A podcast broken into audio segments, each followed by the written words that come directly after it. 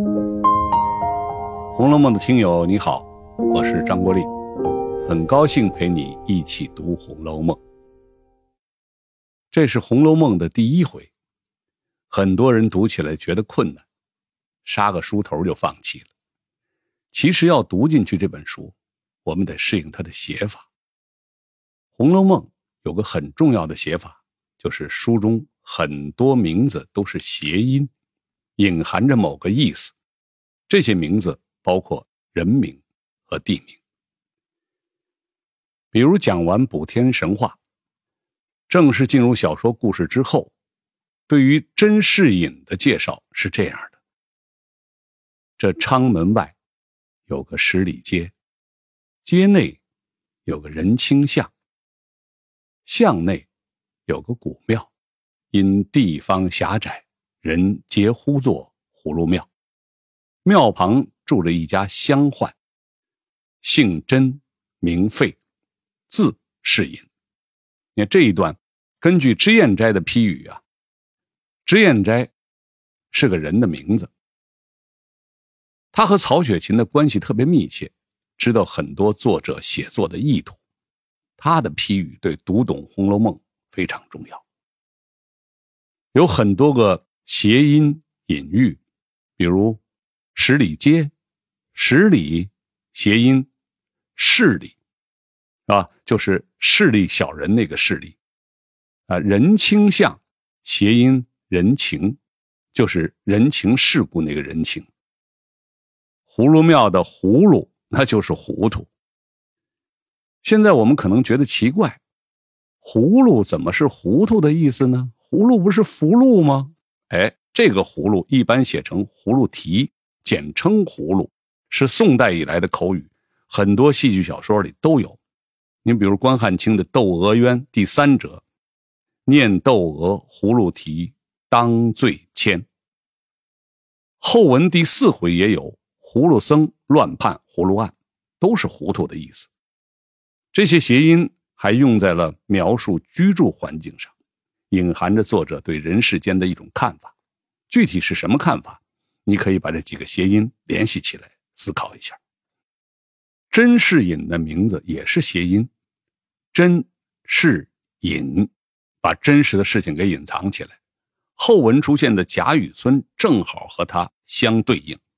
假的谐音，那就是真假的假了，但这个假是假借的意思，只借用贾雨村把故事引出来。听到后文，你就会明白他是怎么被借用的了。语谐音语言的语，村是粗俗的意思。村这个字经常用来形容是粗俗老土，比如村姑。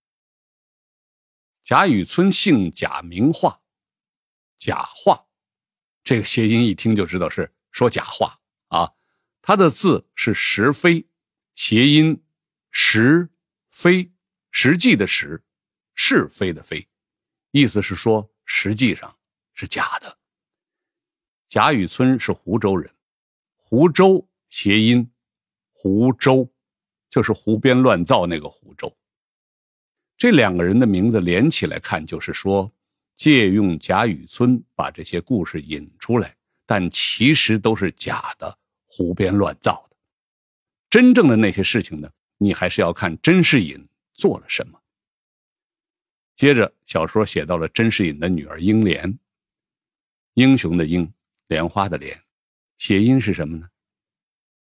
英莲，应该感到可怜，因为听到后文你会发现。英莲的一生非常悲惨，这个名字早已经透露了他的一些命运。再接着，甄士隐和贾雨村说话，突然间来了一位严老爷，严格的严，这个严谐音炎热的炎，炎上下两个火字，暗指火灾快要来了。果然，后面甄士隐家着了一场大火。甄士隐家的仆人霍启抱着英莲去看灯会，结果把英莲给丢了。你听，霍启谐音就是祸起了，灾祸的祸，起来的起，暗示甄士隐家的灾祸也要开始了。之后，他们家就是一连串的灾难了。那几个谐音都预言一样的效果，这是《红楼梦》的一种特别的写法。在第五回，你还会听到更多。最后啊，甄士隐全家投奔了他的岳父，岳父对他非常刻薄，趁火打劫，想尽办法欺负他，捞他的好处。他的岳父叫风素，封建的封，严肃的肃，谐音风俗，就是风俗习惯的那个风俗。风俗是大如州人士，大如是指大概如此，两个合起来就是。风俗大概如此，可见作者对世间人情冷暖的看法。《红楼梦》作为中国文学第一经典，阅读起来确实有一定的门槛。不过，只要我们能够掌握一些阅读的诀窍，就能更好的体会它的博大精深。您也别担心，以为《红楼梦》整本书都是这样一样的谜语和谐音。其实，全书只是少部分人名和地名有这样的写法。大可不必紧张兮兮的盯着一个名字就开始乱猜。好了，我是陪你读《红楼梦》的张国立，我们下回再见。